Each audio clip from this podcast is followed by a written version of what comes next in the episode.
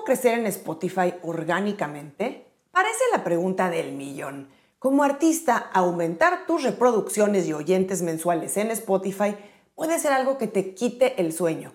No sabes ni por dónde empezar y además el camino siempre está lleno de tentaciones, falsos atajos y promesas de crecimiento instantáneo que no harán sino poner en peligro tu música en Spotify. Y claro, la relación con tu distribuidora, sello o disquera. Aunque no hay recetas infalibles que podamos aplicar a todos los artistas, crecer orgánicamente en Spotify tampoco es una ciencia oculta ni algo al alcance de unos pocos iniciados. Como todo lo que vale la pena, lleva una buena dosis de esfuerzo, constancia, trabajo y por supuesto todo esto respaldado por música de buena calidad porque sin buena música, pues no hay mucho que hacer. Así es que si quieres saber más sobre las 5 formas más relevantes para crecer orgánicamente en Spotify, quédate en este programa.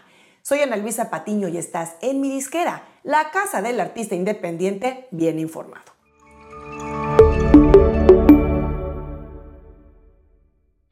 Como platicamos recientemente en otro programa, las métricas de un artista se han convertido en una obsesión y especialmente las de Spotify, que son un referente clave cuando se trata de evaluar el crecimiento real de un artista en la música.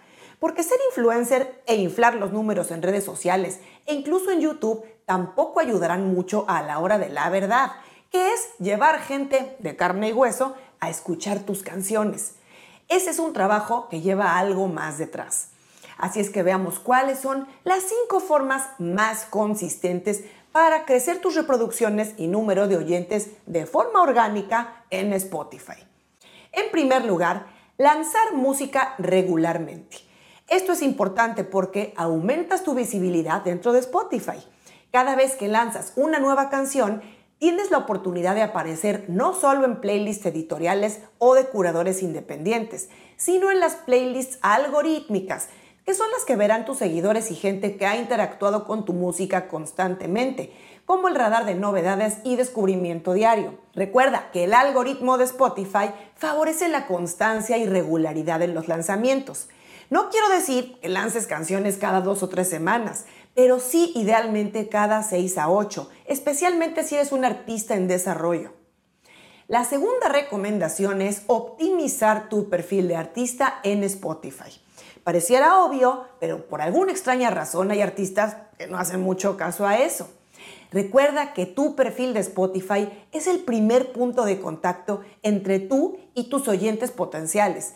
Y por supuesto es lo primero que ven otras personas de la industria cuando están revisando perfiles de artistas para evaluar potenciales colaboraciones, oportunidades de eventos, conexiones, apariciones en medios, etc asegúrate en primer lugar de tener reclamado o verificado tu perfil de Spotify para así poder personalizarlo y optimizarlo como se debe. Si necesitas más información sobre eso, te dejo en las notas un par de links a programas donde hablo a detalle de esos temas. La tercera recomendación es aprovechar tu presencia en redes sociales. Publicar música en Spotify y no usar como trampolín las redes sociales es un gran error. No quiero decir que se usen las redes únicamente para anunciar lanzamientos, porque a la gente tampoco le gusta eso. Me refiero a que dediques tiempo, recursos y esfuerzo en crecer y alimentar tu base de seguidores en tus redes sociales, al menos en un par. Por ejemplo, Instagram y TikTok o Instagram y Facebook, depende de dónde esté tu público objetivo y demás. Y cuál disfrutes más usando y creando contenido en ella. Teniendo esa plataforma de comunicación orgánica con los seguidores en redes, te será más natural compartir tu música nueva y claro, también la del pasado de forma regular en tus redes, sin sonar a que siempre estás promoviendo o vendiendo. Otra recomendación infalible es impulsar tu presencia a través de listas de reproducción o playlists. Tener tu canción en playlist ayudará a exponer tu música a más y más oyentes y eso mostrará a Spotify que tus canciones están resultando interesantes para más gente.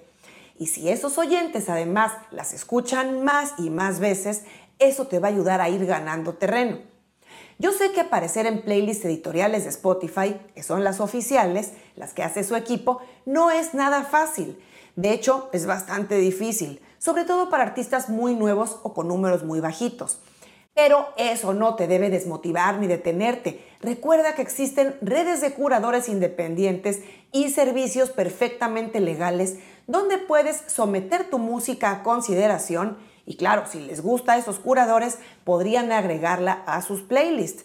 Hablo de servicios como Groover, Submit Hub y otros más que te dejo en las notas. Si bien son servicios que en su mayoría tienen un costo, son muy económicos y te servirán para ir expandiendo tu alcance en Spotify. No te expongas a que te den de baja tu música o te expulsen de tu distribuidora por contratar servicios de promoción basados en inflar números con bots y esas cosas, aunque ellos digan que son 100% orgánicos. La quinta recomendación para amplificar tu presencia en Spotify es participar en colaboraciones con otros artistas. Recuerda que en las colaboraciones, cuando los dos, tres o hasta cuatro artistas participantes aparecen en el campo del artista principal, ese lanzamiento va a aparecer en Spotify bajo nuevos lanzamientos en los perfiles de todos esos artistas. Y así se van a multiplicar los ojos y los oídos que alcanzas con tu música cuando compartes audiencias con tus colegas. Si te interesa ver cómo trabajar tus colaboraciones de forma estratégica, también te voy a dejar en las notas un par de programas donde entramos en esos detalles. Y si te quedaste hasta el final, si llegaste hasta aquí, te voy a dar un tip adicional. Para que tu música pueda escalar con todo lo que mencioné antes, es imprescindible que tu música tenga calidad. No lances música que no está lista. No subas a plataformas de streaming canciones que no están bien grabadas, que son aún demos y que no has ni mezclado o masterizado correctamente. Recuerda que tus canciones compiten en la misma cancha donde juegan los más grandes. No te pongas en desventaja dándote a conocer con música que no está al nivel mínimo de calidad para salir a competir. Dedica los esfuerzos y recursos necesarios para pulirla tanto como te sea posible. Si quieres saber más de cómo leer tus analíticas dentro de Spotify, te dejo por aquí este video.